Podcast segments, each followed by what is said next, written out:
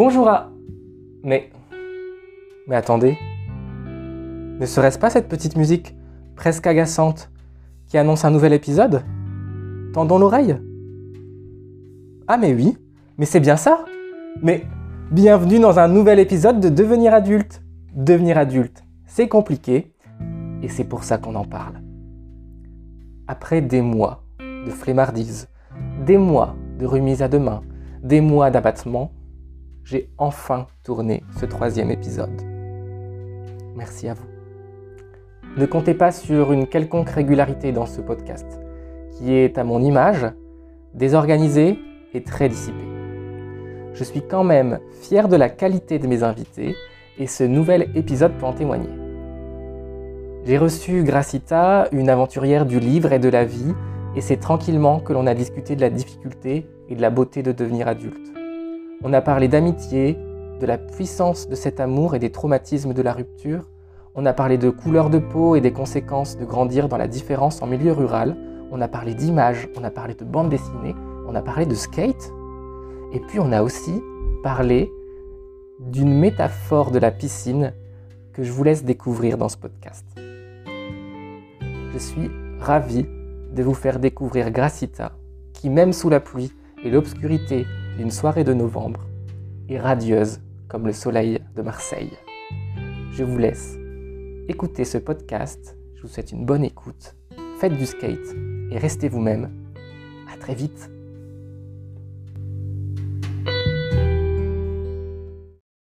Bonjour Gracita. Bonjour Ferdinand.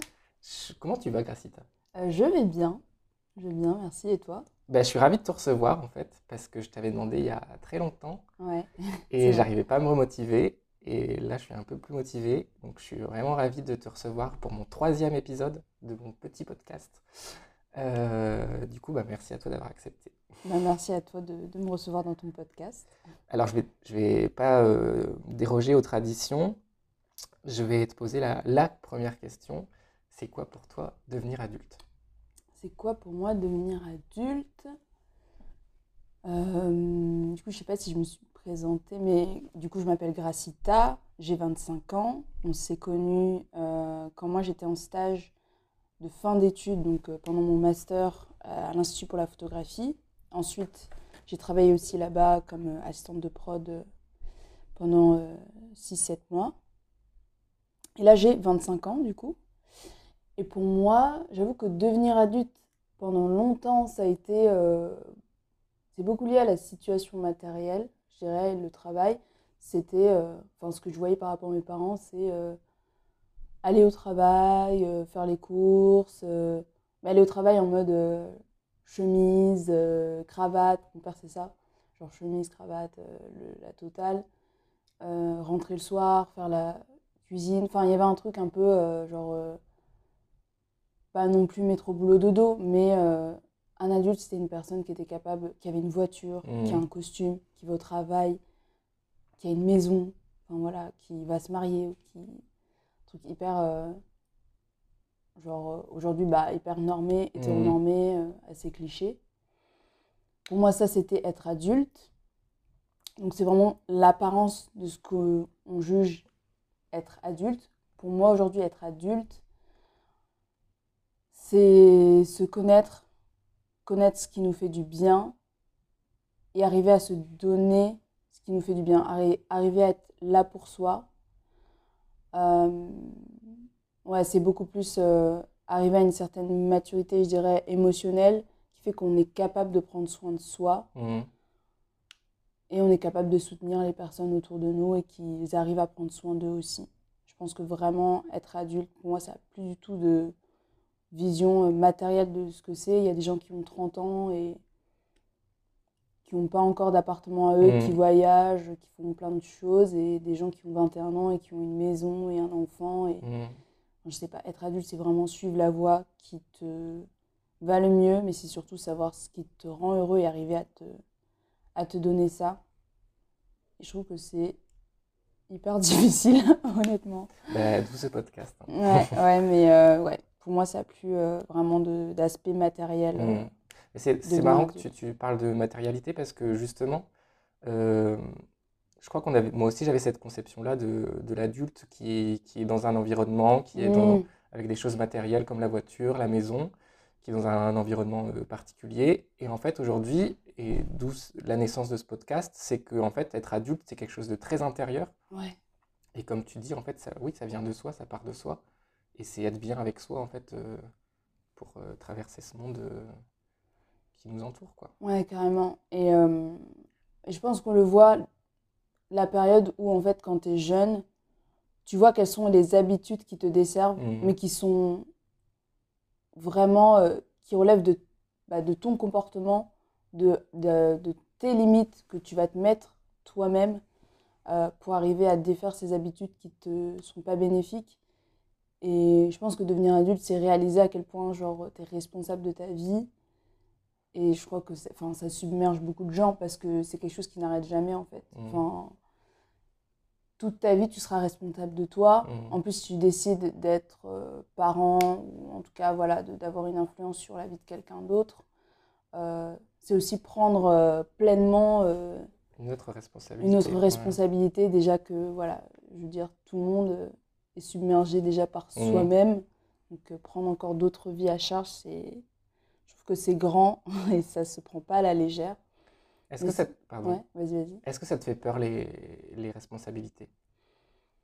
Ouais, ça me fait peur parce que je pense que ça fait peur à tout le monde, mais après, c'est une peur à laquelle maintenant je me suis habituée euh, parce que ça m'offre aussi la possibilité, enfin la liberté de, de choisir euh, quelle responsabilité j'ai. En fait, je pense que quand on est adulte aussi, il faut savoir que on se rend compte que bah, notre temps il est limité. Qu'est-ce que je veux faire de mon temps? Et chaque choix qu'on prend, qu'on prend des responsabilités. Et c'est juste quelle responsabilité je suis prête à prendre, en sachant que je vais quand même avoir peur, en sachant que je vais quand même faire des erreurs, mais avec lesquelles j'ai l'impression que je peux euh, le plus me débrouiller, quoi. Donc oui, ça me fait peur les responsabilités, et en même temps, je sais que je suis assez équipée pour euh, faire face à ces responsabilités, tout en ayant peur. Enfin, Je veux Mhm. dire, on peut jamais ne pas avoir peur, par exemple, d'avoir des enfants, Mhm. pas juste d'avoir des enfants, mais qu'ils soient présents, que quand ils vont à l'école, qu'ils ne se fassent pas écraser, etc. Enfin, je me dis, euh, un parent, il doit être constamment à pleurer, ça être Mhm. horrible. Et en fait, tu prends cette responsabilité-là, et juste, il faut accepter que ça comporte aussi des émotions qui ne sont pas hyper agréables à ressentir, mais tu peux savoir aussi gérer euh, ces émotions désagréables parce qu'elles font partie de l'expérience humaine, quoi. Tu peux pas te détacher de la peur ou de l'angoisse ou de l'anxiété. Tu peux juste avoir une relation différente à ces émotions-là pour pas qu'elles te submergent et que ça devienne un enfer euh, au quotidien. Mais pareil, ça, c'est un apprentissage, quoi. Mais clairement, les responsabilités, elles, elles me font peur. Elles me font peur tous les jours. Mais tous les jours, j'ai l'impression que j'arrive à mieux gérer cette peur. C'est ça que je... Que- Enfin, je trouve que c'est plutôt... C'est plutôt ça, quoi. Tout à l'heure, on parlait d'enfance. euh, déjà, est-ce que tu as eu une enfance heureuse? Et si tu pouvais sortir aussi de, de ta mémoire un, un souvenir d'enfance euh, plutôt heureux, ou ton meilleur souvenir d'enfance? Mon meilleur souvenir d'enfance? Bah, En termes d'enfance, j'ai l'impression que j'ai eu plutôt une enfant heureuse. Après, il y a eu, quand j'étais petite, quand même des moments euh, un peu complexes, dans le sens où euh, je viens d'une famille où j'ai un très grand frère, on a genre 16 ans d'écart. Et en fait, euh, on n'a pas la même mère, mais je l'ai appris bien plus tard dans ma vie. Et, du coup, un autre grand frère qui a deux ans et demi de plus que moi. Et en fait, ce très grand frère-là, je pense qu'il vivait mal le fait d'arriver dans une famille qui est pas vraiment là, qui enfin, où il se sentait pas forcément euh, hyper intégré. Mhm. Pareil, il est né au Congo, moi je suis d'origine congolaise, il est né au Congo, il est arrivé à 13 ans en France, il avait pas, mon père l'a pas élevé, c'est mes grands-parents qui l'ont élevé, donc il est arrivé dans notre famille où mon père était déjà marié avec quelqu'un d'autre Mhm. et, euh, et il avait des enfants. Du coup, ça se passait pas forcément hyper bien avec lui, donc parfois il y a eu des moments difficiles. Et à 18 ans, 19 max, il est parti de la maison. Et là, ça a été un peu plus. Ça a été un peu plus ouais, calme, un peu plus euh, possible d'être euh, heureux librement, je dirais. Et, euh, et ouais, j'ai eu plutôt une enfance heureuse. J'ai grandi en région parisienne. Et ensuite, à 8 ans, on a déménagé à la campagne. euh, à campagne en Picardie, vraiment un village de 600 habitants, enfin vraiment un truc. Je connais ça. campagne profonde, quoi. Mais un- du coup, un, un souvenir heureux de mon enfance, je pense.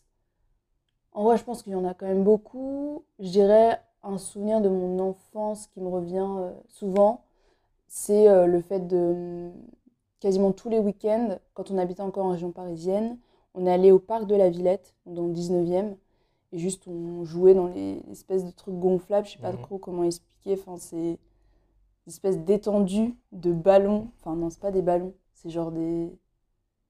Je sais- je sais pas, des. des des. J'allais dire des quenelles gonflables Le Bouddha des boudins, quoi, tu sais, genre des boudins. Et genre, juste, tu sautes, tu fais des trucs. Et genre, mon père nous emmenait tous les, quasiment tous les week-ends. Et c'était hyper cool. C'était juste euh, full amusement. Et euh, pareil, on allait aussi euh, dans des ouais, parcs, comment on appelle ça? C'est pas des centres aérés, c'est genre des bases de loisirs, euh, des choses comme ça, euh, en région parisienne. Enfin, on était quand même pas mal dehors grâce à mon père. Et on mangeait des churros, des Mhm. choses comme ça. Ça m'a grave resté euh, d'aller dans des parcs le, le week-end, manger des churros, être en plein air et juste s'amuser. Est-ce que ça t'a manqué tout ça quand t'es parti à la campagne? Et est-ce que t'as mal vécu ton déménagement? Euh, non, ça m'a pas manqué parce qu'il y a eu d'autres choses à la campagne où, bah, en fait, il y a. Genre, euh, j'ai toujours habité dans des villes où c'est du béton, etc. Et c'est pour ça que mon père nous emmenait dans des, dans des parcs.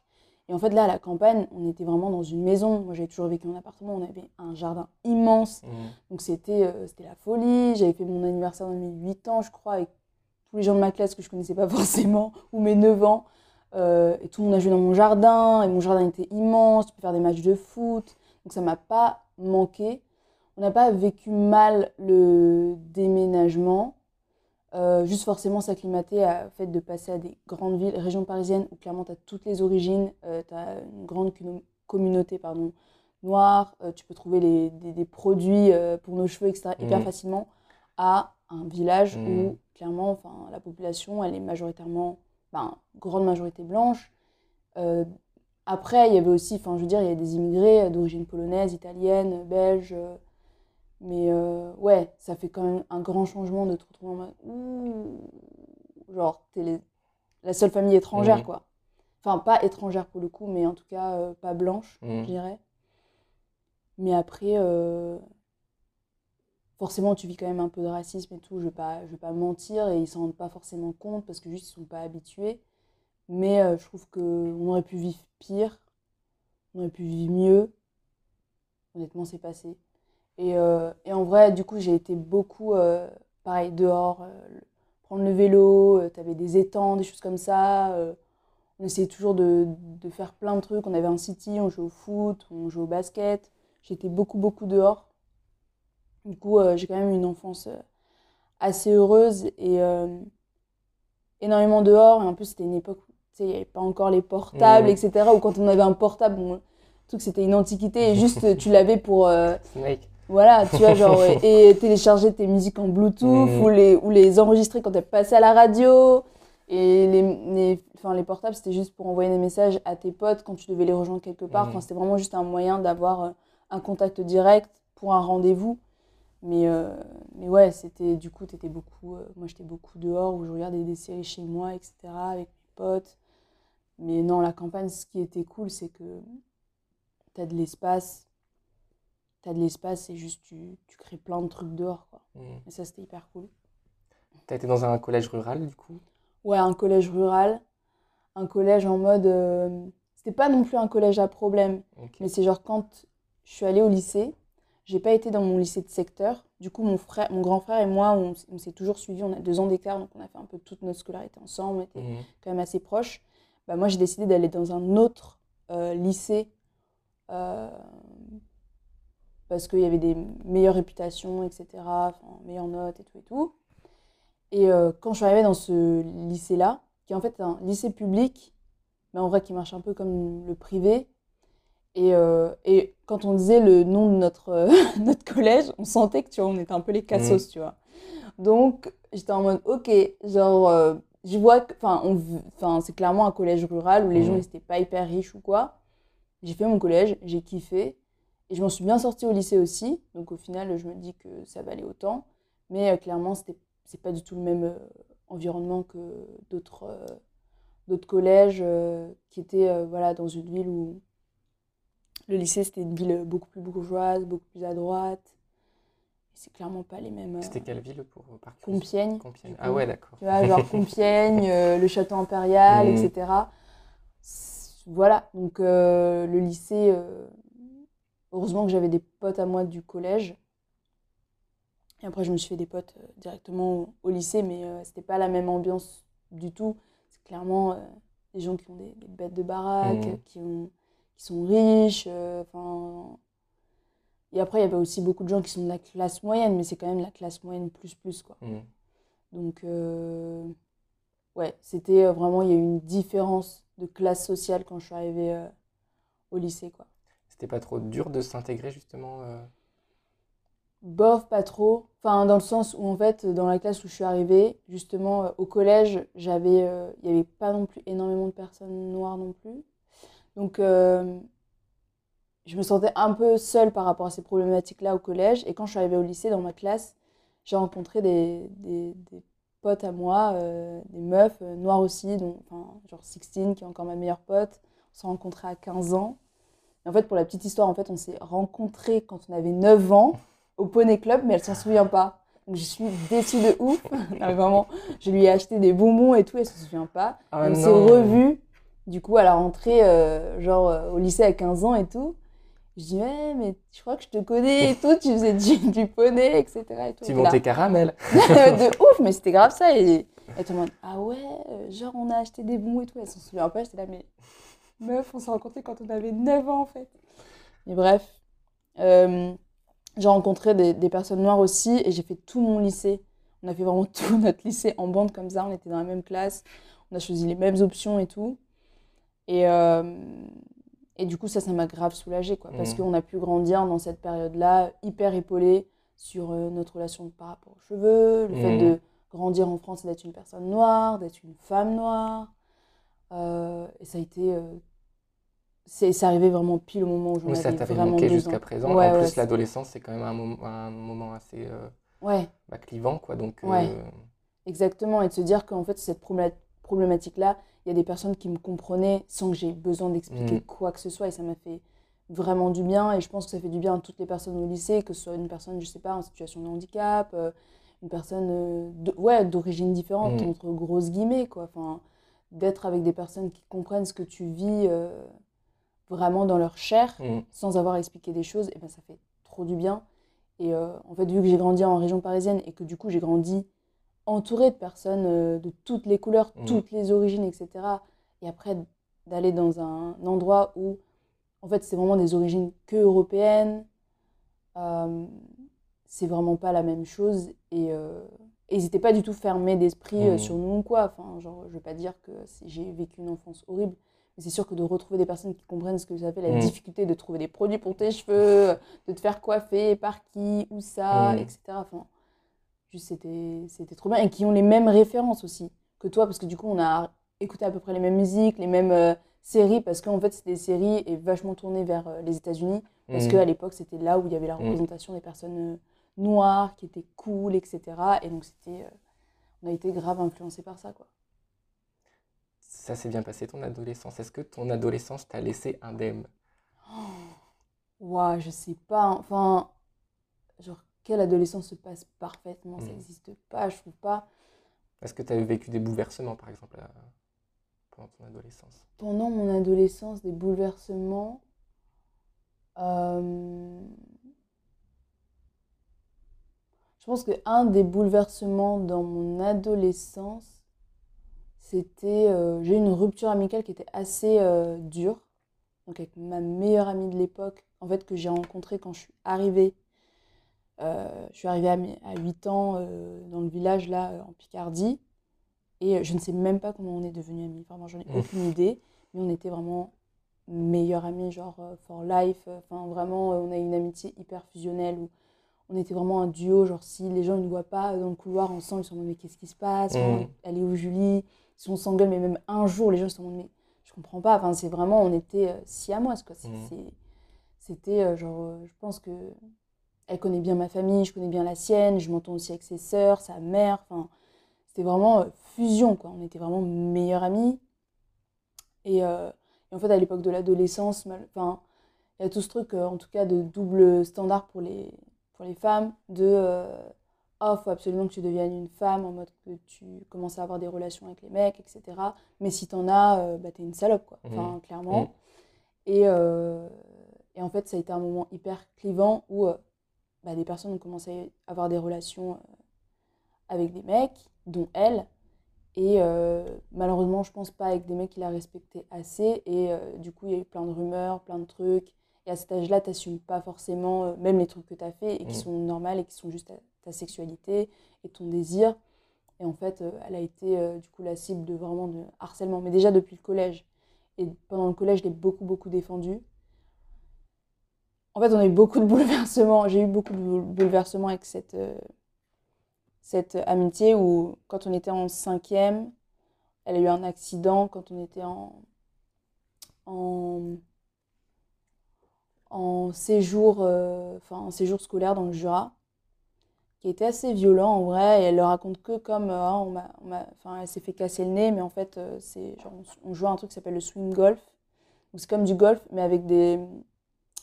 Comment on appelle ça Les clubs de golf qui, à la, à la fin, sont des espèces de grosses pyramides de fer. Parce que c'est fait pour jouer vraiment hyper longue distance dans la forêt, Ok. enfin bref.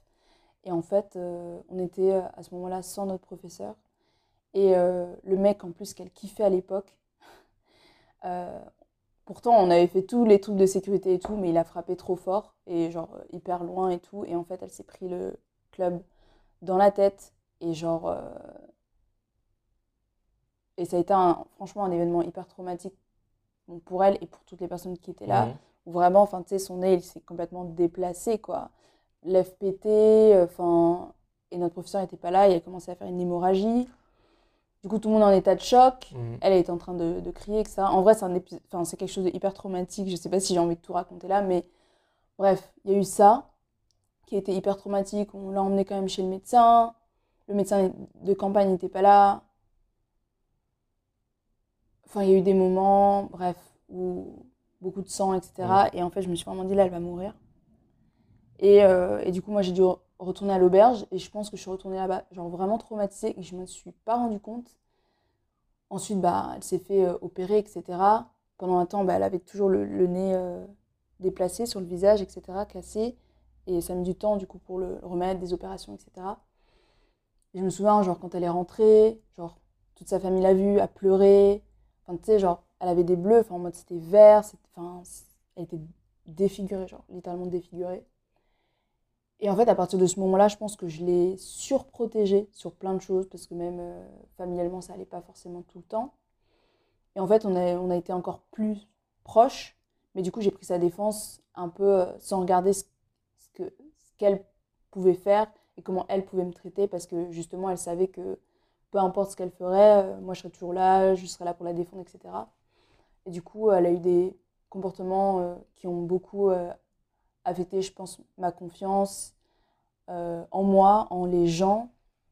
Et euh, en fait, j'ai passé toute la fin du collège, genre, à la défendre et à, et à ce que tout le monde me dise, en fait, elle te prend pour une conne et elle Mhm. te respecte pas et elle dit ça sur toi, etc. Et tout. Ça a continué au lycée avec des gens, du coup, qui étaient plus dans mon collège, mais des gens qui étaient au lycée et qui apprenaient à nous connaître en même temps et qui disaient, mais en fait, elle te prend pour une conne, etc. Et, tout. et j'étais en mode, euh, bon, là, ça commence à, ça- à peser. Et en fait, quand elle a commencé à avoir toutes ces histoires par rapport au mec, etc., moi, je la défendais grave. Parce que j'étais en mode, mais au pire, c'est sa sexualité. Enfin, je comprenais pas du tout cette mentalité de. euh, j'étais en mode, mais les gars, en fait, tout le monde couche avec tout le monde. Pourquoi euh, vous visez cette personne-là? Mhm. Juste parce que, tu sais, genre, on va avoir des relations hors du couple, des choses comme ça. Je suis en mode, mais c'est des adolescents. Enfin, ils- enfin, c'est leur sexualité, c'est leur choix. Si c'est deux adultes consentants qui se sont protégés, genre, Mhm. où est le problème? Et en fait, elle me mentait sur plein de choses, je pense parce qu'elle-même, elle avait honte. Et, euh, et en fait, quand on m'a montré des preuves de tous les mensonges qu'elle euh, m'avait fait, ça m'a vraiment atteint, parce que je me suis dit, mais enfin, genre, c'est pas juste une amie à moi, tu vois, genre, limite, j'étais en mode, je m'en fiche que tu mentes au monde entier, genre, mais moi, tu peux pas me mentir Mhm. on a traversé un milliard de choses ensemble. je connais quasiment toute ta vie. Mm. Je connais. euh, Enfin, vraiment, tu vois, j'étais là pendant des moments difficiles, elle était là pendant des moments difficiles pour moi aussi. Et on était vraiment, euh, genre, euh, sœurs, mais. Enfin, c'est même plus sœurs, quoi. J'étais en mode. euh, je pense que. On s'était avoué à un moment même, peut-être qu'on était âmes sœurs ou un truc comme ça, que peut-être que les âmes sœurs, c'est aussi des amis. Enfin, c'était Mhm. vraiment une relation hyper, hyper profonde et fusionnelle. Et du coup, ça a cassé parce que ben, je l'ai confronté par rapport à ça. Je lui ai dit, mais écoute, enfin, pourquoi tu m'as menti sur ça, m'a montré des preuves, je comprends pas. Et moi, j'étais juste en mode en colère par rapport au fait qu'elle m'avait menti. Et tout ce qu'elle m'a dit, c'est euh, genre, euh, mais je t'ai pas demandé de me défendre en fait. Mm. Et je sais pas, à ce moment-là, j'ai senti que je me suis dit, bah, peu importe ce que je fais pour elle, mais en fait, elle me considère pas du tout. Et euh, du coup, on a rompu notre amitié, ça a été hyper violent. Parce que ça faisait depuis qu'on avait 8 ans qu'on était meilleurs potes et on avait genre 16 ans à ce moment-là. Donc ça faisait déjà au moins 8 ans euh, Mm. D'amitié. Et c'était un moment où, bah, en fait, elle se faisait vraiment harceler, quoi.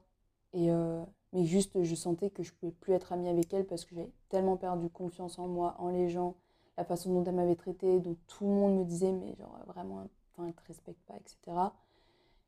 Et euh, ça, ça a été un moment assez bouleversant pour moi dans mon développement parce que c'est un moment où, genre, je pense que je m'étais beaucoup cachée aussi derrière cette amitié-là, que j'avais peu fait de choses pour moi-même. Enfin, si c'est à une époque où justement je commençais à faire des choses pour moi-même et que du coup je sentais que mon individualité commençait à naître et en fait avec cette rupture ça a vraiment pu euh, se libérer et j'ai dû me demander genre je suis quoi sans cette personne là genre je Mhm. fais plus partie d'un duo et je pense qu'il y a beaucoup de gens qui ont vécu ça euh, dans un couple et moi je l'ai vécu dans une amitié et j'ai dû euh, apprendre à me définir seule quoi et ça ça a été hyper euh, hyper bouleversant hyper difficile Que je trouve que les amitiés, souvent les gens euh, mettent toujours les relations romantiques au-dessus des, relations amicales. Mais moi, mes plus grandes histoires d'amour, entre personnes, ça a vraiment été quand même euh, les amitiés et perdre cette amitié-là. Et après, on s'est retrouvés trois ans après. On avait besoin de trois ans pour euh, genre vraiment apaiser les tensions, comprendre ce qui a fait qu'on n'était plus amis, comprendre ce que, enfin, chacun, chacune les responsabilités qu'on avait, et moi aussi de, de me dire pourquoi j'accepte ce comportement-là, pourquoi j'ai accepté pendant si longtemps d'être traitée comme ça.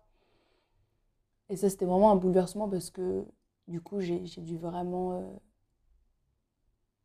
construire ma personnalité seule. Mm. Me dire, ok, mais en fait, là, t'as plus ce duo-là où tu peux te cacher, où elle, c'est la personne extravertie et toi, t'es la Mhm. personne introvertie. euh, genre là, t'existes pour toi-même et genre, t'es qui? Qu'est-ce que t'aimes, qu'est-ce que tu fais, t'es qui et accepter euh, qui je suis seule, quoi. Mm. Donc ça, ça a été vraiment... euh, Et comment t'as affronté du coup ces deux dernières années de lycée? C'est ça? Ou cette dernière Ouais, année de ouais, lycée, c'est les comment t'as affronté dernières- ça? C'est seul du coup? Enfin, Ouais. en tout cas sans ton alter ego? Ouais, carrément. En fait, j'étais seule, mais en fait, je me suis rendu compte que j'étais hyper bien entourée et que je m'étais formée aussi d'autres belles amitiés, notamment avec ces autres personnes noires. Et ça m'avait fait hyper bien. Après, il n'y avait pas que des personnes noires, bien Mhm. entendu. Mais euh, en fait, ça m'a permis aussi de, ouais, de me dire, en fait, euh, je suis pas une super grosse fêtarde ou quoi. Juste, j'allais aux anniversaires de mes potes. Tout ce que je kiffais, c'était pouvoir regarder genre Grey's Anatomy avec ma meilleure pote euh, en revenant. Et c'est là qu'en fait, ma relation s'est énormément développée aussi avec Sixtine. On se voyait vraiment euh, hyper souvent. Et elle venait souvent chez moi. Et on a révisé le bac ensemble. On a passé le code ensemble. Parce que clairement, quand tu habites à la campagne, Mm. à 15 ans, tu es inscrit au code. 16 ans, tu es en mode conduite accompagnée. Tu veux oh, ton permis, mais c'est ta vie, quoi. Genre, c'est ça. Tu dépends. Enfin, oh, le permis, c'est ton indépendance, c'est la Mhm. liberté. Du coup, on a fait ça. Toutes ces étapes un peu de justement devenir adulte ensemble avec, euh, avec Sixtine. Et, euh, et du coup, ouais, le- le- la fin du lycée, ça a été, ça m'a fait du mal de plus avoir cette amitié avec cette personne. Et surtout, ce qui m'a fait du mal, c'est de voir, euh, je pouvais voir des bribes de, euh, du harcèlement qu'elle, elle pouvait subir. Du coup, elle a dû changer de lycée, carrément.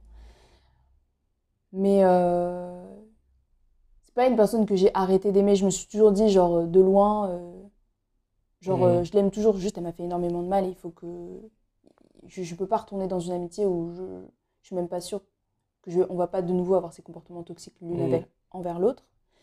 Mais euh, il n'y avait pas de, de grosse rancœur ou quoi. euh, J'avais l'impression. Et si on croisait, par exemple, euh, enfin, les membres de la famille de, de l'autre, on allait les voir. Enfin, je sais pas, j'ai Mhm. déjà croisé sa mère, sa sœur, etc. Et j'allais leur dire bonjour et Mhm. parler, etc. Mes parents, pareil. Mais je pense que même pour leur famille, ça a été difficile. Où mes parents, Mhm. tous les ans, on dit, mais il faut vraiment que tu te réconcilies avec elle. Enfin, vraiment, ils disent, c'est pas pareil. euh, Julie, c'est la famille. Mhm. Enfin, et j'étais en mode, il y a vraiment une notion de famille où, genre, vraiment, même mes parents l'ont adopté comme quelqu'un de, de leur famille. Et du coup, ça, cette rupture-là, c'était vraiment euh, quelque chose de difficile pour tout le monde, quoi. De se dire, attendez, enfin, vous êtes euh, pas juste amis, il y a vraiment un Mhm. truc entre vous, vous êtes des personnes qui doivent continuer à être euh, ensemble dans la vie, quoi. Genre, vraiment. Et, et au final, on s'est retrouvés trois ans après, dans les études supérieures, je pense en première ou deuxième année. Et même quand on s'est retrouvés, ça a été difficile, on avait quand même eu des embrouilles. Et même il y a un an et demi, il y a encore des choses sur lesquelles on avait besoin de se dire les choses et de se pardonner, de, de comprendre des choses. Mais c'est euh, aujourd'hui quand même une de mes plus belles relations euh, humaines, une de mes plus profondes, une de mes plus riches en leçons de vie Mhm. et de ce que ça veut dire d'aimer une personne telle qu'elle est. Euh, et je regrette pas, même si j'ai souffert, et je pense qu'elle aussi elle a souffert de cette connexion-là. C'est une connexion hyper, euh, hyper riche. Et ce qui était intéressant, c'est qu'au bout des trois ans, quand on s'est retrouvés, on a vu que même avec des expériences différentes, eh ben, en fait, on avait toujours les mêmes valeurs, les- un peu les mêmes euh, visions de ce que c'est euh, le monde, ce que c'est la vie, ce que Mhm. c'est les gens, quelle personne on a envie d'être dans le monde, etc. Et du coup, ça nous a conforté dans l'idée que, ouais, on voulait vraiment faire partie de la vie l'une de l'autre et que c'était encore. Enfin, que ça coïncidait vraiment Mhm. avec le fait que, ouais, on, on doit faire partie de la vie l'une de l'autre, je pense. Mais c'est trop beau ce que tu dis. Mais Et c'est ouais. trop, c'est d'autant plus beau que c'est pas une rupture am- enfin, amoureuse, c'est vraiment quelque chose, une amitié, quoi. Ouais, ouais, ouais. Et avec enfin, les mots que tu, tu emploies et tout ça, enfin, c'est super touchant. Et, et bah, ça, je pense que malgré tout, malgré la rupture et tout ça, c'est vraiment quelque chose de beau qui t'est arrivé, quoi. Ouais, de ouf. C'est vraiment quelque chose de, de beau qui m'est arrivé et je suis hyper contente d'avoir euh, re- reçu autant d'amour, mais aussi ressenti autant d'amour pour une personne et de savoir ce que c'est que d'aimer quelqu'un sans ce truc de euh, genre d'attirance, Mhm. euh, etc. Et juste euh, même de me rendre compte que maintenant, en fait, les gens que j'aime, je les aime, même si demain j'ai l'impression qu'on n'est plus compatible dans notre vie j'ai l'impression que je me dis, en fait, je suis. Genre, j'aime le fait que tu existes. C'est trop bizarre et ça, c'est un truc qui m'est arrivé vraiment plus en étant adulte où il y a des amitiés où on s'est éloigné juste parce que la distance, etc. Et je suis en mode, je les aime quand même, genre, il n'y a pas de souci, j'aime ces personnes-là. Et en fait, j'aime qu'ils existent et je suis contente qu'ils puissent euh, donner de l'amour et avoir des beaux moments avec d'autres personnes parce que je sais quelles personnes Mhm. ce sont. Et je me dis, bah, les gens qui sont euh, dans leur, leur entourage, ils ont de la chance parce que euh, bah, c'est une, c'est une belle personne. Mais euh, ça m'a mis du temps à me dire, euh, genre, euh, enfin, cette amitié-là et ces ruptures-là, euh, de comment on, on aime une personne, comment on accorde de la place à une personne. Et aussi, même si j'aime une personne, ça ne veut pas dire que ça doit être au détriment de ma santé Mhm. émotionnelle, mentale, euh, etc. Et comment on pose les limites. Et de savoir qu'en fait, euh, quand tu poses tes limites, si la personne te respecte, c'est pas juste une question d'amour, mais si la personne te respecte, bah, elle respectera aussi tes limites, quoi. Elle veut vraiment euh, te donner euh, le meilleur d'elle-même euh, pour que toi tu te sentes bien, quoi. Elle veut que ses désirs, tes désirs, son bonheur, ton bonheur coïncident. Mhm. Et, euh, et ça, je me rends compte maintenant en étant adulte, que, genre, justement, avec Sixtine, qui je pense c'est euh, ma relation amicale, du coup, qui est. C'est vraiment, genre, ma meilleure amie, ma sœur. Et, euh, et je pense que c'est une des relations les plus saines que j'ai de ma vie. Genre, Mhm. vraiment. Elle, elle est vraiment. Enfin, je sais pas, c'est vraiment hyper sain, c'est hyper beau. Et euh, en fait, elle est partie de l'île pour vivre un an à Lisbonne. Et j'étais vraiment en mode, oh mon dieu, genre. Est-ce que j'y vais? J'étais vraiment en mode, mais Sixtine, enfin, genre, tu Mm. pars- c'est même pas genre dans une autre ville, c'est un Mm. autre pays. Enfin, et, euh, et au final, euh, ça m'a fait grandir sur le fait que j'étais hyper contente qu'elle puisse y aller, que c'était une belle occasion pour elle, alors qu'avant, je pense que j'aurais été au, au bout de ma vie en mode, oh mon Mm. dieu, genre, euh, pourquoi tu pars, genre, et tout. Et, et là, je suis vraiment en mode, même si elle vit dans une autre ville, là, elle a redéménagé à Marseille, donc là, je suis. euh, c'est, je suis trop contente parce que euh, je me dis, enfin moi j'ai, envie de déménager dans le sud aussi. Et donc potentiellement Marseille. De toute façon, ce sera Marseille ou Montpellier, mais je vise plus Marseille. Et, et je me dis que maintenant j'ai grave de l'espace pour me dire, genre si demain Sixtine elle décide de partir vivre en Nouvelle-Zélande à vie, genre vraiment, je vais pleurer. Hein. Clairement, je vais pleurer et tout. Mais, genre moi, si c'est vraiment ce que tu veux, Mhm. genre vas-y genre Mhm. euh, je suis contente enfin je sais très bien qu'on va s'éloigner et que je serai potentiellement plus sa meilleure amie et qu'elle va avoir une nouvelle meilleure amie là-bas Mhm. je suis en mode mais trop de la chance pour la, la meilleure amie qui Mhm. va être là-bas et qui va qui va pouvoir connaître Sixtine parce que je sais tout le beau qu'elle peut donner Mhm. et ça c'est vraiment un truc que j'ai appris en étant adulte de pouvoir aimer les personnes en même temps que je leur permettais de vraiment faire ce qu'ils veulent et que si ça veut dire être loin de moi bah ça veut dire être loin de moi quoi Sans retour, quoi. Ouais, sans sans retour. Sans retour, je sais pas, parce que j'ai beaucoup de retours aussi. Enfin, je veux dire, euh, Mm. je donne et je reçois énormément d'amour aussi, et je m'en rends compte euh, maintenant. Mais euh, de, de se dire, genre, euh, si je l'aime, jamais. je l'aime pas parce qu'elle va m'aimer après. Ouais, je- voilà. Je, l'aime parce telle qu'elle est, quoi. Ouais, voilà, je l'aime telle qu'elle est, et je, je l'aime parce qu'elle fait ses choix, Mm. et, euh, et euh, je l'aime pas juste parce qu'elle reste avec moi, et Mm. que. Enfin, voilà, c'est c'est aussi genre, euh, tu fais tes choix, si tu veux partir, ma part, et. Et c'est sûr, on va s'éloigner, etc. Parce que c'est vrai que tu développes forcément une relation différente aux personnes qui sont proches de toi, qui, font partie de ton quotidien. Mais c'est pas une personne que je vais plus aimer juste parce qu'elle a décidé de partir. Je serais juste en mode, bon, on va s'aimer de loin. Mhm. Mais je suis contente, genre, euh, je suis contente que tu existes et que tu donnes aux autres, quoi. Mm. Genre, c'est trop bien, quoi. Et les autres, ils ont de la chance. c'est hyper simple. Est-ce que cette, euh, cette vision de l'amitié, tu la, tu la calques un peu sur... euh, enfin, elle est la même que la vision de l'amour que tu as? Ou tu as une vision de, différente encore? De l'amour hmm, C'est-à-dire euh, pas attendre à forcément de, j'allais dire de réciprocité, mais c'est quand même mieux quand c'est réciproque l'amour. Mais en tout cas, de, de pas, de pas, euh, de pas se, s'enfuir sous, euh, je sais pas, sous des, sous un amour euh, beaucoup trop grand, beaucoup trop fort, euh, comme on peut le voir euh, Ouais. Un peu partout. Est-ce que euh, tu aimes les personnes avec qui tu aimerais être en couple? Comme Mm. tu pourrais aimer Sixtine? C'est ça un peu ma question. Hmm, J'avoue que non. Enfin, en fait, oui et non. Qu'est-ce que tu attends de plus? Y a pas, c'est pas que j'attends de plus, c'est qu'en fait c'est différent. Genre avoir une meilleure amie, genre Sixtine et moi on est compatibles sur plein de points, mais on s'est toujours dit genre on peut pas faire une coloc, on va pas réussir à vivre ensemble. Mm. Moi je suis quelqu'un qui me lève tôt, je me couche tôt, je prends des tisanes à 22h, enfin tu sais genre je suis vraiment, je lis, euh, je sors pas non plus des masses. Si je sors c'est vraiment en mode parce qu'il y a une soirée qui euh, a la musique spécifiquement que je kiffe et c'est tout. Genre euh, Sixtine, c'est pas du tout le même rythme de vie. Mm. Vraiment pas. Et, euh, et du coup, si je suis en couple, je veux aimer, on va dire, entre gros guillemets, la personne de la même façon, en mode me dire que hum, on est deux personnes, qu'on est différentes, qu'on est compatibles en termes de, je dirais, de valeurs, de principes dans la vie, de quel type de personne on a envie d'être, de ce qu'on donne aux gens. Euh, mais après, il faut vraiment aussi de la compatibilité par rapport à la vie quotidienne. Et ça, Mhm. c'est ça, c'est une question, enfin, c'est quelque chose qui déromantise beaucoup l'amour, de voir à quel point, en fait, la compatibilité dans la vie quotidienne, c'est ça qui va faire Mm. qu'un couple dure ou pas. Parce qu'en fait, euh, tu peux tomber amoureux de plein de gens, je pense. Tu peux avoir des sentiments pour plein de types de personnes.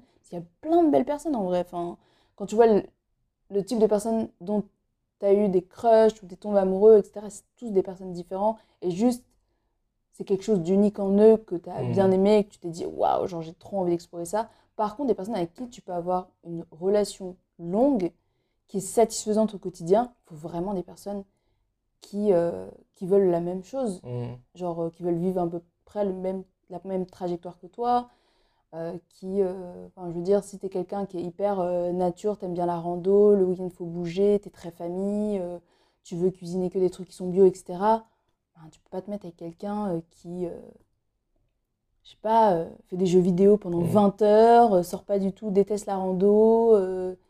si c'est les vacances, c'est on prend l'avion tout l'été pour aller à- au Qatar et puis à- en Thaïlande, Mhm. etc. Enfin, tu sais, genre, moi, je me rends compte euh, que d'apprendre à me connaître et voir quelles sont les habitudes que j'ai envie d'avoir dans ma vie, bah, c'est ça qui vont déterminer avec qui je peux le mieux matcher en termes de quotidien et avec qui je peux avoir euh, une relation longue qui va tenir.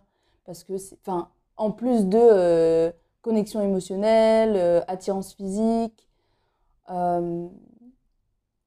tous ces éléments-là qui, qui font la relation amoureuse, mais c'est aussi pour moi, genre, je trouve vachement la compatibilité au quotidien. Mais c'est vrai que ma vision de l'amour, elle est très influencée par comment j'ai vécu mes amitiés, parce que j'ai l'impression que ça a été ma première voie vers euh, l'amour, mhm. le fait d'aimer quelqu'un. Et je vois aujourd'hui que en fait, les personnes pour qui j'ai des sentiments à chaque fois, les personnes avec qui j'ai envie de me mettre en couple, c'est des personnes avec qui j'ai l'impression que j'ai quand même une base d'amitié mhm. et que je suis vraiment en mode ok, j'adore ta personne. Et, euh, et ça va pas être des personnes tout le temps avec qui, euh, genre, euh, il y a eu un, truc physique euh, directement. Juste en mode physiquement, ok. Enfin, après, physiquement, genre, je trouve que. Il y a beaucoup de gens qui sont pas mal. Enfin, je, je sais pas, genre, ouais, il y a des gens qui sont vraiment super beaux, etc. Et tout, mais il y a beaucoup de gens qui sont pas mal. Enfin, voilà. Et après, c'est juste, est-ce qu'on peut avoir une conversation? Est-ce que la conversation, elle est intéressante? Est-ce que tu peux entrer dans mon quotidien? Je peux entrer dans le tien C'est plus ça qui va, qui va faire les choses. Donc, j'aimerais jamais une personne genre dans mon couple, comme j'aime Sixtine, parce que Sixtine et moi, on n'est pas compatibles pour vivre ensemble, même si je l'adore.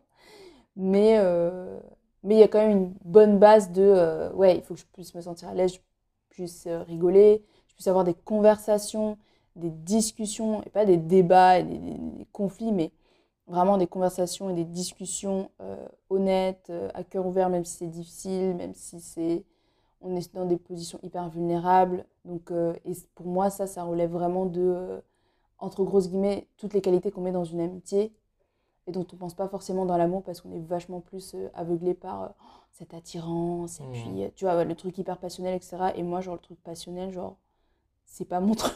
genre, c'est quelque chose de plus profond. Ouais, et, et je pense que ça revient aussi à, genre, mon amitié avec ma première meilleure amie, mmh. qui a été vachement passionnelle, et c'est encore une de mes meilleures amies aujourd'hui, et euh, qui a été vachement passionnelle, fusionnelle, etc. Et quand ça a cassé, je pense que ça m'a fait réaliser aussi à quel point, euh, quand euh, tu mets en premier l'amour que tu peux ressentir pour la personne et pas la façon dont elle te traite la personne, comment tu te sens vraiment par rapport à comment la personne te traite, tu peux vite tomber dans des relations qui ne sont pas fait, satisfaisante au, quotidien. Tout ce qui te fait tenir, c'est mais en fait on s'aime. Et puis il y a ce moment-là où euh, elle a été hyper gentille avec moi, etc. Et, tout.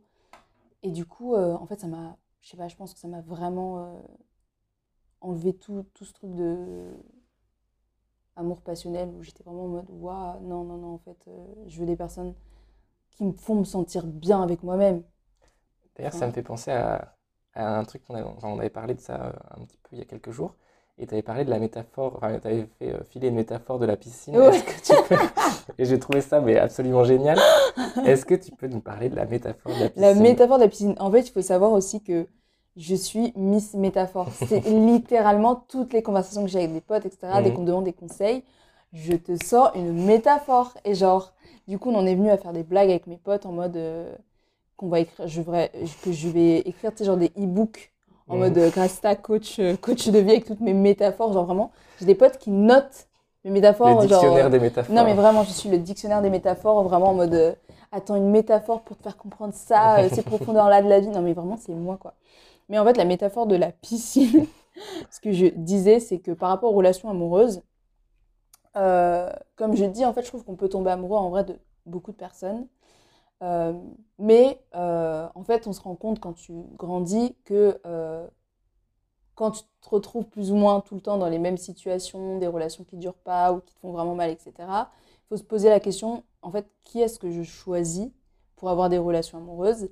Et ce que je te disais, c'est que souvent, on est plus concentré sur l'attirance qu'on a sur la personne, au lieu de se demander, mais en fait, déjà, de base, est-ce que la personne a envie d'être en couple? Est-ce que la personne veut la même chose que toi? C'est-à-dire une relation, je ne sais pas, si tu veux une relation libre, une relation polyamoureuse, une relation euh, monogame, est-ce que la personne veut la même chose que toi? Est-ce qu'elle veut maintenant dans sa vie vivre une relation amoureuse? Et pour t'éviter de, nager des kilomètres avec une personne qui, en fait, tu vas te rendre compte, elle voulait pas la même chose que toi, ne va pas dans la piscine des personnes qui ne veulent pas être en couple, va dans la piscine des personnes qui veulent être en couple. Et déjà dans cette piscine-là, tu vas devoir faire tout un travail de euh, Ah, il faut trouver une personne qui m'attire, qui est compatible avec moi, compatible avec mon quotidien. Ça veut dire déjà comprendre ce que toi, tu veux au quotidien, qu'est-ce qui te rendrait heureux dans une relation? Et c'est juste, en fait, parfois, on se... On perd du temps entre grosses guillemets, parce que ouais, il y a plein de belles personnes et qui peuvent être intéressantes, mais parfois, quand je me dis, ah, mais en fait... Euh, ouais, cette personne. Enfin, je dis ça parce que j'ai vraiment, je suis la première, je suis la première à faire cette erreur de ah non, il sait pas trop s'il veut être en couple, mais bon, on va quand même essayer. Bah, non, non, en fait, non, ça ne marche jamais. Euh, c'est juste, en fait, va dans euh, la piscine et va nager avec les personnes qui sont en couple et vois avec qui euh, la nage est la plus agréable. Parce que déjà trouver dans cette piscine-là, il y aura plein de personnes la personne avec qui tu peux vivre ce que tu veux vraiment vivre, c'est déjà un travail. Si en plus, tu vas dans la piscine des gens qui sont pas trop sûrs, qui savent pas s'ils vont t'en couple, on sait. Donc tu vas faire des kilomètres de nage. Change de bassin. voilà. Tu peux faire des kilomètres de nage qui peuvent être agréables, etc. Mais en fait, ils vont pas t'amener dans. Mm. Pour finir la métaphore, ils vont pas t'amener dans la ligne que tu veux, la ligne de la victoire en fait. Mm. Tu vas à contresens en fait. C'est ça le truc. Et donc, euh, donc voilà, n'allez pas à contresens, allez nager avec les personnes qui veulent ce que vous voulez. Et déjà, parmi toutes ces personnes-là, il faut faire un travail de avec qui je me sens bien, avec qui je me vois au quotidien, etc. Donc déjà, même avec les gens qui veulent déjà être en couple, il y a un travail. Donc juste, vous rajoutez pas du taf. Allez avec des personnes qui savent pas trop, etc. Après, voilà, moi je pense que tout le monde doit euh, faire ses expériences et apprendre, et on apprend par expérience. Si après vous allez vous avez cette connexion de ouf avec cette personne et qu'elle veut pas être en couple et que vous voulez essayer, genre essayez, mais essayez en connaissance de cause en vous disant il y a possibilité qu'on vive un truc super beau, mais court et qui va faire mal à la fin. C'est juste aller dans des relations en étant conscient genre de, de où, ça où ça démarre quoi. Parce qu'en en fait, euh, il y a des gens qui vont dire là en commentaire en mode Non, mais moi, euh, j'ai commencé avec quelqu'un, euh, de base, je voulais pas être en couple, après, on est en couple. Oui, ok, c'est bien, tu es le 1%, merci. Mais ce que je veux dire, c'est que si on veut se faciliter les choses parfois, j'ai l'impression qu'il y a tellement plus de travail à faire avec une personne qui, de base, voulait pas être en couple pour la convaincre. Il y a des gens qui sont là, ils ont des relations pendant 5-6 mois où ils sont pas en couple alors qu'ils donnent énormément de leur personne. Alors que vraiment, s'ils avaient. Enfin, ils auraient pu être plus heureux et plus satisfaits dans leur couple s'ils avaient choisi une personne qui, voulait déjà être en couple. Mais après, je pense qu'il y a aussi, euh, enfin, on apprend aussi de, de toutes ces relations-là. Elles sont riches et j'ai appris aussi de ces relations-là. Et il y a un peu ce truc euh, de, je sais pas, peut-être de l'inaccessible qui est attirant et de, oh, mais j'ai une connexion avec cette personne. Enfin, je comprends que les gens se disent la connexion que je peux avoir avec la personne, elle emporte sur euh, des choix hyper raisonnables de, ah, mais est-ce que cette personne a envie d'être en couple? Parce qu'on se dit toujours est-ce que je vais ressentir cette connexion avec quelqu'un euh, avec quelqu'un d'autre bientôt? Et on a du mal à se, à se dire que vraiment, euh, je peux avoir euh, et la connexion qui est belle et une personne qui veut être en couple maintenant. quoi. Donc, ouais, moi personnellement, maintenant je nage dans la piscine des gens qui veulent être en couple, des gens qui veulent la même chose que moi. C'est fini les gens qui doutent ou je sais pas. J'écoute plus, je dis mm. Ah, c'est bien, je finis mon verre, je pars. je saute dans la piscine des gens qui veulent la même chose que moi. Voilà. écoutez bien cette métaphore de la piscine, c'est très important. J'étais très impressionnée. Les gens, ils vont dire ça pendant leur date. En fait, euh, pas compris, on toi, t'es dans quelle piscine en fait On nage pas dans la même piscine. Hein. Est-ce que, on va changer un petit peu de, de, sujet, est-ce que, euh, pour toi, c'est quoi ton refuge l'endroit où tu te sens le mieux ou la chose que tu aimes le mieux faire. Maintenant. Maintenant, mon refuge, je pense que c'est ma chambre euh, chez mes parents. Je suis vraiment une personne en mode, j'étais tout le temps dans ma chambre, mes parents étaient en mode, sors de ta chambre, genre sors, sors-moi de là. Enfin, genre euh, même vraiment fermer la clé, etc. Et j'écoutais tout le temps de la musique, j'ai vu plein de films. En fait, pour moi, un, genre, dirais Internet, je sais pas si Internet est mon refuge, mais parce que j'avais des parents assez stricts, entre guillemets, je pouvais pas sortir. Euh, enfin, genre, moi, dans ma famille, je suis vraiment la plus. Euh, alors que vraiment je suis timide, etc. hein. Mais euh, je suis la plus téméraire, la plus. euh, genre, je sors, etc. et tout, à vraiment, forcer pour sortir, à dire à mes parents, mais si je sors, gna, gna, et tout. Et, euh, et en fait, vu que quand même, on avait une limite pour sortir, quoi, moi j'ai beaucoup été, genre, sur mon ordi à découvrir plein de sons, à voir des films à l'époque où il y avait méga vidéo, là, tu vois, genre, tu pouvais télécharger tes films ou les regarder en streaming, mais vraiment plus facilement qu'aujourd'hui. Enfin, sans les plateformes, quoi, gratuitement. Et euh, je me suis vraiment fait une éducation, genre, culturelle, de, de films que j'avais complètement loupé au cinéma. Ou, euh, enfin, voilà. Donc, ça a été ma chambre, beaucoup. J'ai énormément écouté de musique. Et je pense qu'aujourd'hui, mon refuge, peu importe où je vais, parce qu'en fait, j'emporte tout le temps mes écouteurs. Et je pense qu'en fait, la musique, c'est mon refuge. C'est vraiment. euh, c'est pas seulement ma chambre, c'est vraiment genre toutes les musiques que j'ai écoutées dans ma chambre d'adolescente. C'est mon refuge. Et, euh, je pense que c'est un truc que j'y pense que, genre, mes CD ou ma musique, etc., genre, peu importe où je vis, si je peux écouter ma musique, genre, je pense que ça ira dans ma vie. Genre, Mhm. si j'ai une bougie et genre ma musique, c'est bon. It's my place, genre, c'est... Donc, je pense que la musique, c'est mon refuge. Beaucoup. Ouais.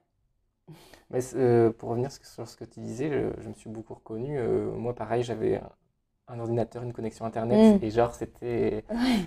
Tout était là, quoi. Enfin, je veux dire, je, je- je me suis beaucoup, euh, j'ai beaucoup appris, je me suis beaucoup cultivé euh, grâce à Mm. Wikipédia, grâce à YouTube, grâce à plein de choses. Et j'ai vu plein de films comme toi aussi. euh, bon, je téléchargeais pas, mais j'ai vu plein de films aussi euh, grâce, euh, grâce à Internet. Et du coup, c'est vachement précieux, je pense, pour... euh, Et du coup, je, pareil, un peu comme toi, je ressens pas vraiment le besoin de sortir. Enfin, j'ai des bougies aussi, Mm. euh, j'ai Internet ici, et donc tout va bien, je peux rester euh, euh, dans ma chambre, enfin dans mon appart. Et pas, j'ai pas trop besoin de sortir. Euh, tu es une grande lectrice aussi, Ouais. et euh, t'en as même fait une petite activité. Oui, c'est vrai. Euh, alors, est-ce que tu peux parler de, de- de cette activité? Et surtout, ma question euh, centrale, c'est est-ce qu'il y a des livres qui ont changé ta vie et changé ta manière d'être ou qui t'ont appris vraiment beaucoup sur toi et sur le monde? Ouais. Euh, bah, du coup, pour mon activité liée au livre, c'est quelque chose que j'ai commencé... Enfin, j'ai recommencé à lire il y a genre, je sais pas, peut-être 4 ans, quelque chose comme ça. Et en fait, euh, en master, donc c'était il y a 2 ans maintenant, euh, on devait faire une, un projet. Et notre projet de base, c'était de faire une bibliothèque partagée. Donc, une bibliothèque où il y a déjà des livres. Tu prends un livre, tu en donnes un. Euh, dans mon, dans mon, mon école, mais ils n'avaient pas accepté. Et en fait, il y avait un bar qui a ouvert juste en face. Je me suis dit, euh, parce qu'en fait, à l'époque, j'étais aussi ouvreuse dans un théâtre. Et du coup, j'assistais parfois en fait, à des lectures de pièces des élèves, etc. Et c'est des choses que j'ai adorées. Euh, je me souviens qu'en première année, du coup, c'était la première année où je bossais là-bas, ils avaient fait ce qu'on appelle les pièces martyrs. Et en fait, on était genre au quatrième étage dans la salle de répétition, tous en, enfin, sur des chaises en rond. Et en fait, c'était la lecture, donc c'était des, des pièces euh, des quatre élèves auteurs-autrices.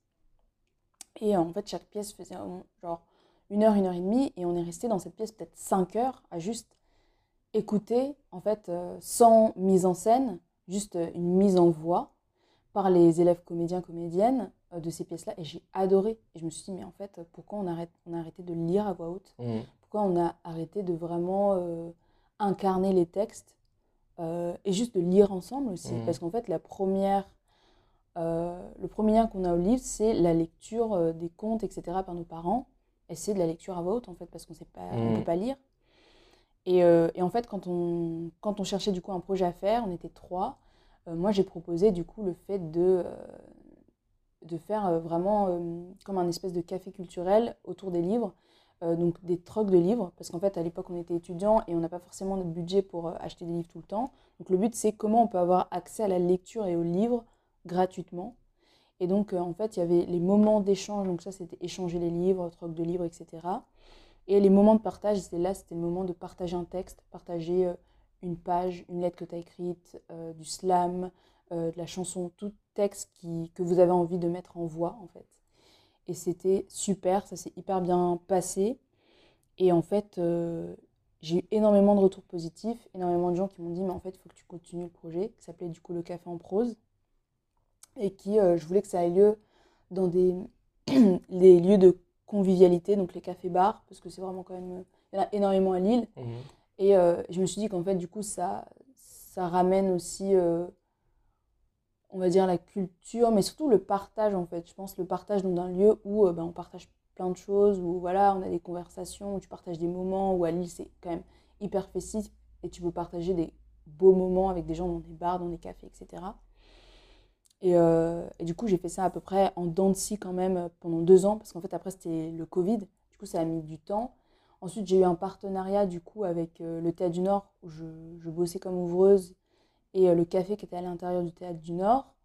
Euh, pour faire ça, euh, possiblement avec une, petite scène et tout. Donc c'était vraiment en mode, ça commençait vraiment à, à monter. À ce moment-là, je le faisais toute seule. À un moment, je l'ai fait aussi avec des élèves de l'IAE, donc où j'ai fait mes études. Donc, passer à. On était trois, à toute seule. J'ai créé le Instagram pendant le confinement, commencé à publier un peu sur le Instagram, etc.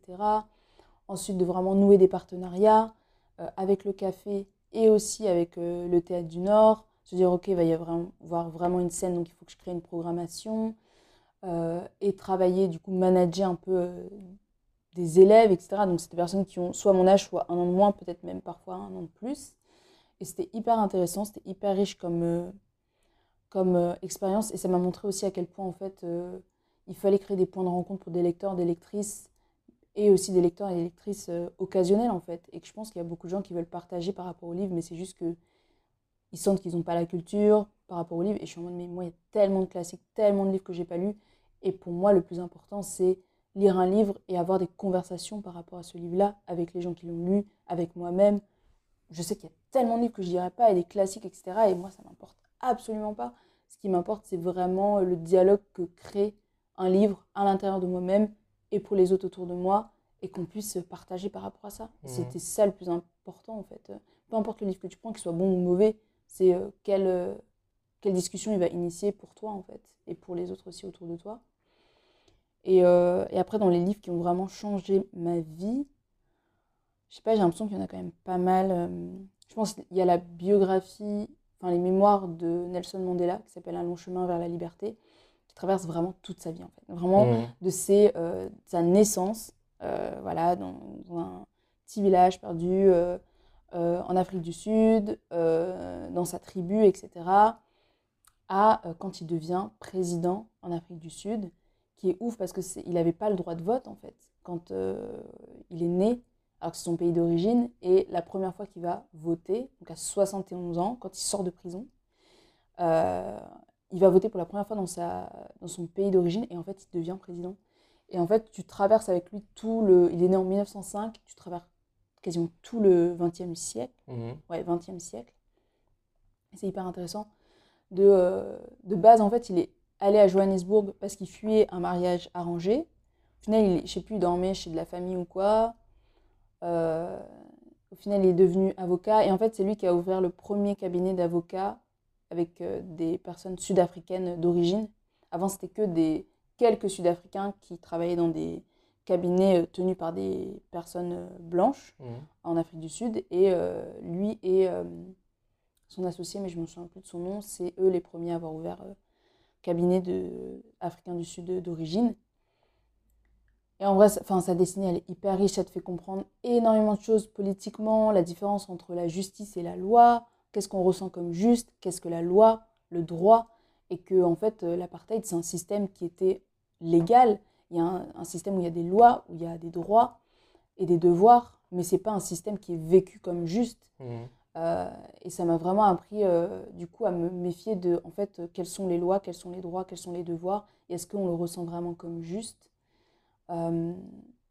et ouais, toute la, par rapport au racisme, etc., le fait qu'il a été en prison, le système carcéral, enfin, en vrai, genre, je pourrais pas en parler là, genre, je pourrais en parler genre pendant 50 minutes, tellement le truc est riche. Il fait quand même genre 760 pages, donc mmh, c'est ah un truc. Mais je pense que ça, c'est un livre qui a changé ma vie. Euh, une BD aussi qui a changé ma vie, que j'adore et que je conseille à tout le monde et que je donne à tout le monde. Il y a Tulip de Sophie Guérive, mais c'est en plusieurs tomes. Et je pense que c'est une BD qui a changé ma vie dans le sens où j'adore ce que c'est. C'est genre une BD avec des personnages, euh, c'est des animaux. on dirait une BD pour les enfants, mais c'est pas du tout pour les enfants, c'est genre une BD philosophique. Tous les personnages ont des noms de fleurs, sauf le caillou, qui s'appelle le caillou, Mhm. qui a trop somme de s'appeler le caillou. Et en fait, c'est une BD philosophique, c'est des, vraiment des petites planches comme ça, et genre il y a 4, 5 tomes. Et euh, c'est fait par Sophie Guérive, euh, et c'est trop bien. Il y a aussi la BD. euh, Et en fait, ce que j'ai aimé, c'est qu'en fait, quand on est adulte, on lit plus trop de BD. Enfin, j'ai l'impression que quand je suis arrivée dans le monde du livre, sais, ce de les classiques, et puis euh, la rentrée littéraire et tout. Et moi, je suis en mode, mais en fait, moi, j'ai envie de tout lire, en fait. Euh, j'ai juste envie de lire des choses qui me, qui me touchent. Et la BD, c'est euh, quand tu es adulte, j'ai adoré le fait que ça montre la créativité d'une personne, la construction aussi d'un monde de manière visuelle, comment tu fais ça à travers la BD, et que tu apportes vraiment des. en une planche, en une bulle, euh, elle te fait questionner grave sur ta Mhm. vie, quoi. Et ça, j'ai adoré. Je me suis dit, ouais, c'est très moi, ça. Genre en mode. euh, un truc euh, genre euh, se questionner sur la vie de manière juste une phrase, etc. Et de se Mhm. dire que t'as pas obligé, t'es pas obligé de faire un truc hyper sérieux, qui a l'air sérieux, pour que ça soit des questions qui sont sérieuses et profondes. Mhm. Et ça, ça me plaît vraiment cette idée-là. Que ce soit dans un monde hyper coloré, et on a l'impression hyper naïf et enfantin. Et voilà, en vrai, il y en a, il y en a plein. Il y en a plein qui ont changé ma vie. Mais, euh, mais ouais, après, il y a aussi euh, Éveil de Juliette Mancini, qui est euh, une BD qui se lit hyper rapidement, qui est super belle et qui, pour le coup, touchera plus les femmes et la- comment on, se construit quand on est une, une femme et les questionnements qu'on se pose en étant une femme. Et qui a vraiment fait écho à ce que je pouvais vivre là, bah, à cet âge-là de 25 ans. Enfin, je l'ai lu, j'avais genre 23, 24. Et de se dire, bah, en fait, c'est un certain âge où les gens te perçoivent comme une femme, plus juste comme une fille, comme une ado, etc. Et genre, qu'est-ce que c'était pour moi? Donc, devenir adulte et aussi être une femme. Et, euh, et quelle adulte, femme, entre grosses guillemets, je voulais devenir. Et euh, ouais, donc euh, Éveil de Juliette Mancini aussi. Ben moi, je suis un peu comme toi. Enfin, ça me fait plaisir que tu parles de BD parce que moi, je suis en, en train, ou en tout cas, ça fait quelque temps que je redécouvre la Mm. BD. J'étais resté sur des classiques euh, à l'enfance et à l'adolescence, genre euh, Astérix et, euh, et Tintin. Et en fait, là, je redécouvre, bah, j'ai redécouvert grâce notamment à un ami commun, Noé. J'ai Mm. redécouvert, par exemple, j'ai découvert euh, Le chat du rabbin, euh, euh, L'arabe du futur, des choses comme Mm. ça. Et en fait, ça a été une redécouverte totale de la BD, de la bande Ouais. dessinée. Et j'ai trouvé ça génial. Et euh, du coup, je suis contente, je suis content que tu donnes aussi des, des- des- des références comme ça. Parce Ouais. que y a plein de- je pense qu'il y a plein de personnes comme moi qui ont juste les références de base et qui, en fait, on, nagent un peu dans, dans l'inconnu par rapport à, à la BD. Et du coup, c'est bien d'avoir des références. Ouais, non, carrément, c'est. Enfin, de toute façon, c'est submergent la production de, de, de livres, et moi, je suis tout le temps submergée par ça, et c'est pour ça que je me dis, mais en fait, dans tous les cas, mon temps est limité, euh, je consacre mon temps. Enfin, c'est. Je lis dans mon temps libre. Mhm. Comme tout le monde, bah, il faut aller travailler, il faut faire les courses, il faut nettoyer ton appart, il faut voir tes potes, etc. Et du coup, euh, en fait, euh, je sais que c'est submergent de voir la totalité des livres qui existent. C'est pour ça que je me dis, en fait, dans tous les cas, je ne pourrais pas lire tout. Autant aller vers les trucs qui me donnent envie, point barre. Et en fait, je trouve que c'est dommage aussi parce que la BD, quand tu es adulte, je trouve qu'il y a ce truc un peu, voilà, justement, d'enfantin, etc. Et ce que je me suis dit aussi, euh, avec le fait de devenir adulte, c'est que il y a un truc de on devient jamais enfant. C'est genre, t'es enfant, tu Mhm. l'es, tu vois, genre par l'âge, etc. T'es enfant. À un certain moment, on se dit, bon, t'es adolescent, genre à 15 ans, on va pas dire que t'es un enfant, tu vois.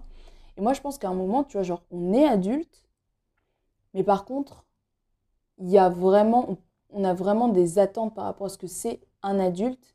Et moi, j'ai l'impression qu'en fait, à partir d'un moment où, genre, je sais pas, t'as 25, 27 ans, tu es adulte. Peu importe à quel point t'es immature Mhm. ou quoi, genre, tu es adulte parce que, en termes de croissance, etc., le corps que tu as et tout, enfin, genre, tout est fait en fait. Ça, c'est ta taille d'adulte, tes pieds vont Mhm. pas grandir plus, etc. Genre, tu es adulte. Après, je pense qu'il y a. On dev... Genre, quel adulte tu veux devenir Là, le devenir, je pense que c'est. Ça nous incombe que à nous.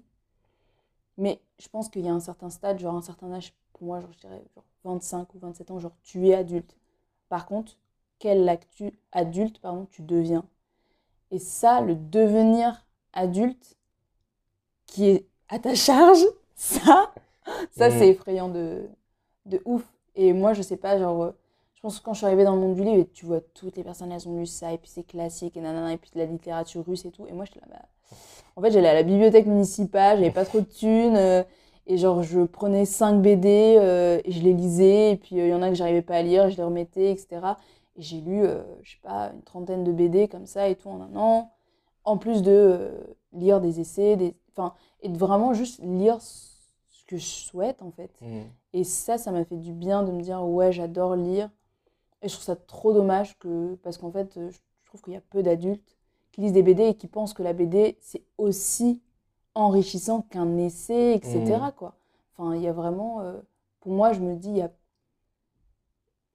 il y a aucun contenu qui ne peut pas être riche, quoi. Avec certaines euh, téléréalités, avec certaines euh, vidéos YouTube, je me suis posé plus de questions que des livres euh, Mmh. de 500 pages. où Je me suis dit, ouais, ok, bon, voilà, je vois cette théorie, etc. Mais tu vois, il y a une ligne dans une série, Mhm. etc., qui peut tellement genre, te toucher et te faire te questionner de manière plus profonde que certains essais écrits de manière hyper sérieuse, nanana. Mhm. Et du coup, euh, je suis vraiment en mode, en fait, la lecture, faut vraiment euh, se dire, mais lisez de manière diversifiée, lisez pour vous divertir, lisez pour vous, lisez de la BD. Et même dans la BD, il y a de l'essai en BD, il y a Mhm. des trucs, enfin, un travail genre de, de- des romans historiques en BD. Enfin, je veux dire, il y a, y a- y a plein de choses, quoi, en BD. Le B- la BD, je pense que c'est un format de livre, mais euh, il y a des trucs très sérieux, il y a des trucs très euh, marrants. Et pour les livres, je dirais texte, c'est pareil, quoi. Il y a des trucs euh, hyper sérieux, il y a des trucs très marrants. Et, et voilà, quoi. C'est aussi marrant, je viens juste de faire le rapprochement, mais que tu aimes beaucoup la BD et, et euh, t'es photographe, et donc il y a ce rapport aussi à l'image. Mm. Tu as aussi donc ces rencontres à l'Institut pour la photographie. Ouais. J'ai l'impression qu'il y a aussi l'image qui est un- importante pour toi. Euh, D'ailleurs, est-ce que tu continues de prendre des photos et est-ce que tu imagines que ça va prendre plus de place dans ta vie? Euh, ouais, j'ai un rapport à l'image dans le sens, ouais, enfin par rapport à la photo, bah du coup je continue à prendre des photos et là beaucoup plus en manière professionnelle. Donc en fait c'est des gens autour de moi qui viennent me chercher pour faire des projets photos, vidéos, parce que je fais aussi du montage, de la vidéo. Ça c'est hyper cool parce que je sens que cette compétence que j'ai elle est valorisée et que ça sert vraiment à des gens. Donc ça je suis hyper contente. J'ai fait plusieurs projets euh, photos et vidéos. Donc euh, je pense que je vais continuer à en faire et que ça va prendre une place dans ma vie. Euh, j'ai vraiment envie de là euh, trouver un, boulot stable et pouvoir cumuler avec la photo en auto-entrepreneur et me dire que c'est un plus, c'est un bonus et que euh, c'est euh, une manière pour moi d'exprimer ma créativité et en même temps de pouvoir rendre service à des gens. Et euh, ça, c'est hyper cool et de pouvoir le monétiser. En vrai, j'avoue, c'est hyper cool. Après, je pense pas que je vais gagner des milliers de cents avec la photo. Juste, euh, c'est un bonus dans ma vie, quoi. J'ai l'impression que c'est vraiment un, un bonus dans ma vie.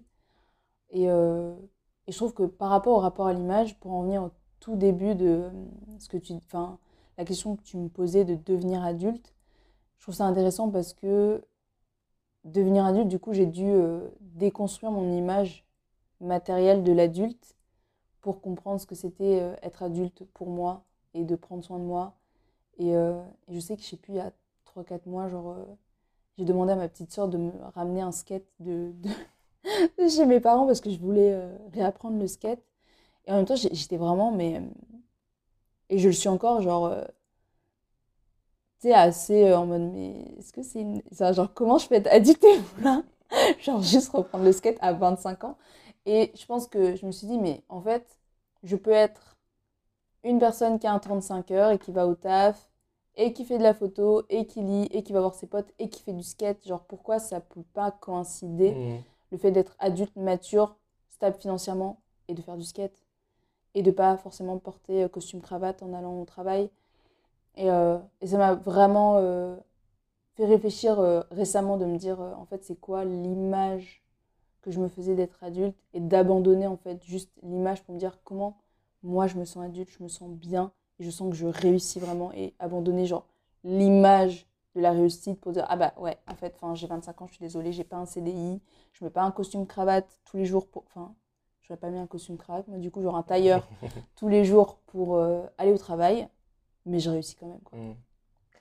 C'est drôle parce que il y a personne qui nous a dit à nous, genre, euh, quand on était adolescent, bah en fait, tu peux faire du skate et lire des BD et être adulte. tu vois. Ouais, Et je trouve cette image-là d'adulte, elle est trop, trop- elle est trop cool, quoi, en fait, parce que Ouais. oui, tu peux lire des BD, tu peux euh, traîner avec tes potes, tu peux faire du skate et être adulte, et parce que ça, ça vient de toi, en fait. Et la, dé- la déconstruction et la reconstruction de soi, elle est, elle est super puissante, elle est infinie, elle, elle est trop belle, quoi. Ouais, carrément. Et de se dire aussi que en fait, tu vas pas avoir la vie. euh, Enfin, il faut être adulte comme toi, tu, tu peux l'être et à ta façon, parce qu'en fait, si tu tu t'efforces à juste ressembler à ce que les gens pensent qui est adulte, Mhm. je pense que tu vas t'essouffler très Mhm. très vite. Et moi, je me rends compte que je m'essouffle hyper vite à ça. Et en fait, j'essaye même plus. Et je suis en mode, bah, en fait, pour moi, être adulte, c'est ça. Et tant que je suis stable financièrement, que je peux subvenir à mes besoins, que émotionnellement euh, et mentalement, je suis là pour moi, bah, je suis adulte. Et je peux avoir un 35 heures et aller faire du skate, en fait. Voilà, c'est c'est ça la morale de l'histoire. quoi. Faites du skate et soyez, euh, genre, adulte à votre façon, quoi. Mais je crois que ça va être les derniers mots du podcast. Faites du skate. Faites du skate, en fait. Être adulte, c'est faire du skate. J'adore ça. Merci beaucoup à toi, Gracita. Mais merci, j'ai l'impression que j'étais hyper longue. Ah non, mais c'était génial. En fait, je pense qu'avec toi, j'aurais pu faire mes 10, pod- 10 podcasts. Peut-être qu'il faudra le faire en deux épisodes. Et euh, si vous voulez euh, voir mes métaphores ou... euh, je Non, j'allais dire j'ai mon site euh, grâce.métaphore. Non, j'ai absolument pas de... mais c'est une idée à creuser, je pense. Je sais pas, je sais pas, parce que vraiment, je fais tellement de métaphores. Mais il faudrait que je demande à mes potes Mhm.